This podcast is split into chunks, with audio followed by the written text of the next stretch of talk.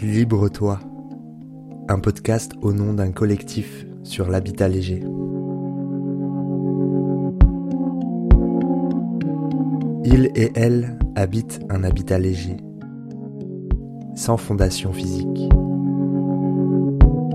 Son départ ne laisse qu'une empreinte sur le sol, comme celle d'un animal sur une terre humide.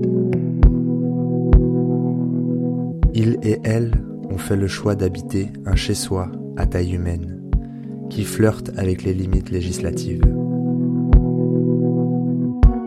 La normale est en avance sur son temps. Qui sont-ils, ces habitants légers?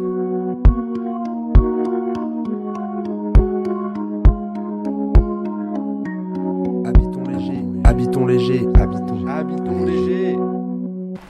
Mélanie qui a complètement euh, fait un virage à 180 degrés, euh, qui était euh, dans son petit appartement, dans son petit CDI, bien posé, bien au chaud, et qui un jour a voulu aller voyager, voir ce qui se passait ailleurs.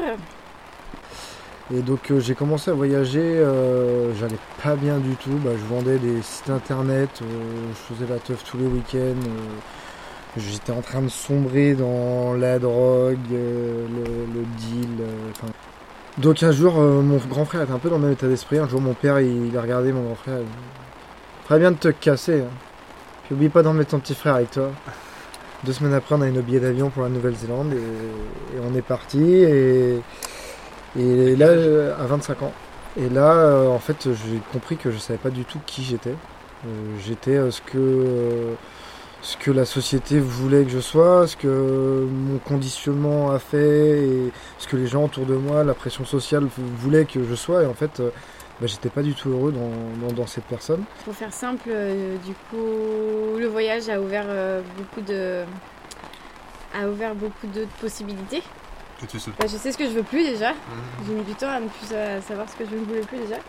Enfin, pas tant, mais voilà. Et c'est surtout savoir où je vais. Qu'est-ce que je veux faire en fait? Qu'est-ce qui m'anime vraiment? Qu'est-ce qui me Qu'est-ce qui, euh, qu'est-ce qui me réjouit de faire, euh, de faire tous les jours et-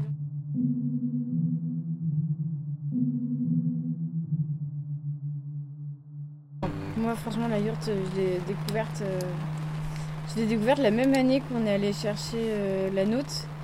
Parce qu'au final, on, s'est mis.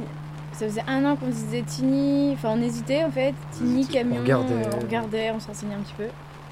Et euh, il y a eu un moment, je sais pas, on a eu le déclic de- tous les deux de se dire Allez, c'est bon, yourte euh, pour le côté énergétique justement. Ouais, après, on s'est mis à chercher des yourtes et je suis tombée sur l'annonce et elle était euh, au même prix que normalement elle se vend neuve, si tu veux. Ouais. Mais avec la terrasse, avec la petite Euh, extension. Salle de euh, bain avec le plancher qui a avec pas le normalement, plancher. avec la cuisine. Enfin, elle nous a euh, tout donné quoi. Enfin, Déjà, quand tu habites dans un habitat léger, tu te rends compte de ta consommation. que on vit, c'est même plus de l'abondance, c'est c'est n'importe quoi. On a euh, deux salles de bain, trois toilettes, des systèmes d'eau partout. Là, tu vis dans, dans un système, tu, tu réduis, tu te rends compte que tu dois, es obligé de réduire euh, tes, tes, tes- tes envies, on va dire, et tu te rends compte de, de ce qui est vraiment essentiel.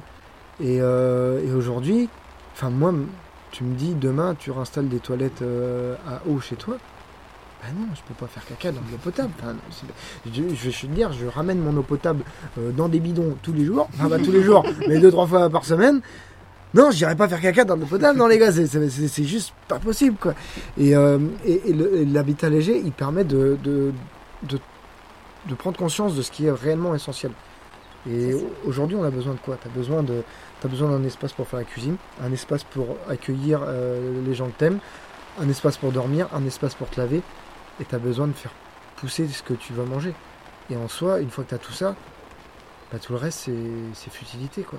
C'est c'est du surplus, c'est bien. Moi je suis content d'avoir ma voiture, je suis content d'avoir mon camion, je suis content de pouvoir aller faire un road trip quand j'ai envie d'aller faire un road trip.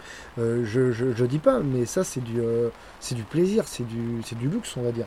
En fait, ça permet de revenir un peu aux sources quoi. De... Grave. Moi, je sais que ma mamie, des fois, quand elle m'entend parler, elle me dit Mais euh, tu reviens à, ne- à notre style de vie quand, de nous, quoi. Enfin, comment ça se fait que tu veux faire ça? Enfin, elle comprend pas. Et je suis que, mais en fait, mamie, on est, on est rendu dans une surconsommation où on nous crée des besoins en fait. A des choses où on n'a clairement pas besoin et, euh, et c'est vrai que l'habitat léger, ça te permet de, de, juste être dans la simplicité et euh, juste la nécessité. Et c'est un bonheur en fait. Je sens en moi que ça m'apporte vraiment un, un bonheur. Je me sens plus. Enfin, je me sens légitime à être là en fait.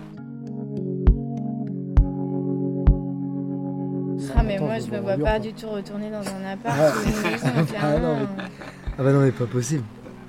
Ah bah, bah, Ah, moi me, je me vois rester toute ma vie en yurt. hein. Ah ouais grave. Les témoignages anonymes ont tous été récoltés sur la communauté de communes Erdre et Gèvres, au nord de Nantes. Réalisé par Louis Aucoin.